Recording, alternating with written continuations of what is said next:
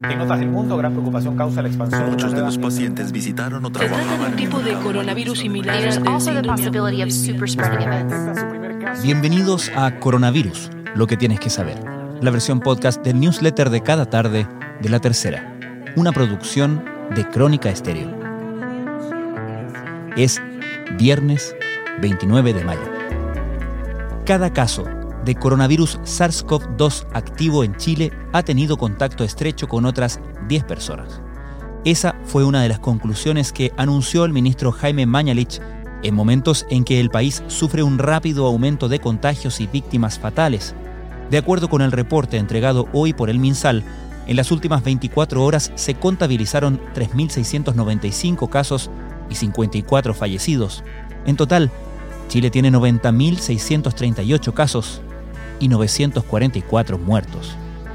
Ya el jueves, nuestro país rebasó el promedio mundial de fallecidos, que se sitúa en 46,3 muertos por cada millón de habitantes. Esa tasa llegó hoy a 49. En cuanto a contagios, Chile figura en el lugar 13 a nivel global, mientras que en fallecidos totales se ubica en el puesto 27.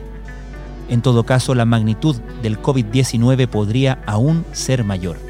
Tal como sostiene The Wall Street Journal, pocos países están registrando de forma precisa los fallecimientos por coronavirus y algunos casos tienen un déficit significativo. Bélgica es la excepción, ya que también contabiliza las muertes sospechosas de COVID-19. Estas son algunas de las informaciones destacadas de la cobertura de hoy de la crisis del coronavirus en la tercera. Un estudio de la Universidad de Talca establece que en Chile se detectan uno de cada seis infectados. La estrategia correcta debiese ser no solo aumentar las camas UCI y ventiladores, sino también mejorar las tasas de detección, pues también salvaría vidas y facilitaría la reapertura de la economía al reducir el grupo de asintomáticos no detectados. En Estados Unidos, Rusia, Reino Unido, Holanda y muchos otros países, el número de muertes registrado por todo tipo de causas ha subido desde marzo y ha excedido por lejos el número de fallecimientos que esos países vincularon al COVID-19. En ese sentido, el impacto y alcance del coronavirus podría ser más trágico. ¿Por qué no se hizo antes? Detectar casa por casa a contagiados, sacarlos de ahí y llevarlos a residencias sanitarias, que aún no son suficientes, y monitorear sus contactos con constantes llamados telefónicos, para los que faltan manos, no es tarea fácil. Sin embargo, el gobierno está trabajando a contrarreloj en eso, aunque el Consejo Asesor COVID-19 lleva pidiéndolo desde marzo. Son el grupo de mayor riesgo. Hasta ahora, más de 140 ancianos han fallecido en residencias de adultos mayores.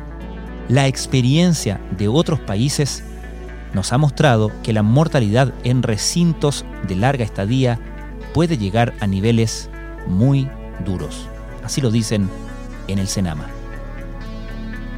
Una historia esperanzadora. Margarita Segovia, de 104 años, estuvo internada en el Hospital El Salvador y después en el Instituto Nacional de Geriatría, donde permaneció durante el último mes. El día en que fue dada de alta, fue despedida entre aplausos por el personal de la salud. En Conversaciones La Tercera, un ciclo de diálogos exclusivos para suscriptores de La Tercera, Ricardo Lagos se mostró partidario de una asamblea constituyente. Además, aseguró que está a disposición del presidente Piñera para enfrentar la crisis por el coronavirus y cuestionó que el Senado aprobara el límite de la reelección pero sin retroactividad. Que este sea el tema en medio de la pandemia y no la forma en que se hace, da la impresión de que no es lo más elegante, porque usted ve que esto se aplicará a partir del el año 2035, dijo el expresidente. Y en nuestro suplemento de tendencias, un artículo muy necesario, desorientación, pérdida de memoria, mareos, confusión, convulsiones e inflamación del centro de comando del cuerpo humano son solo algunos de los síntomas que han presentado algunos pacientes de COVID-19. El circuito de ingreso y acción del virus a nivel neurológico aún es un enigma, por lo que los investigadores ya están empezando a realizar estudios más en profundidad. Esto fue Coronavirus, lo que tienes que saber, la versión podcast del newsletter de cada tarde de la tercera. La redacción es de Alejandro Tapia, la producción de Crónica Estéreo. Soy Francisco Aravena, que tengan muy buenas noches.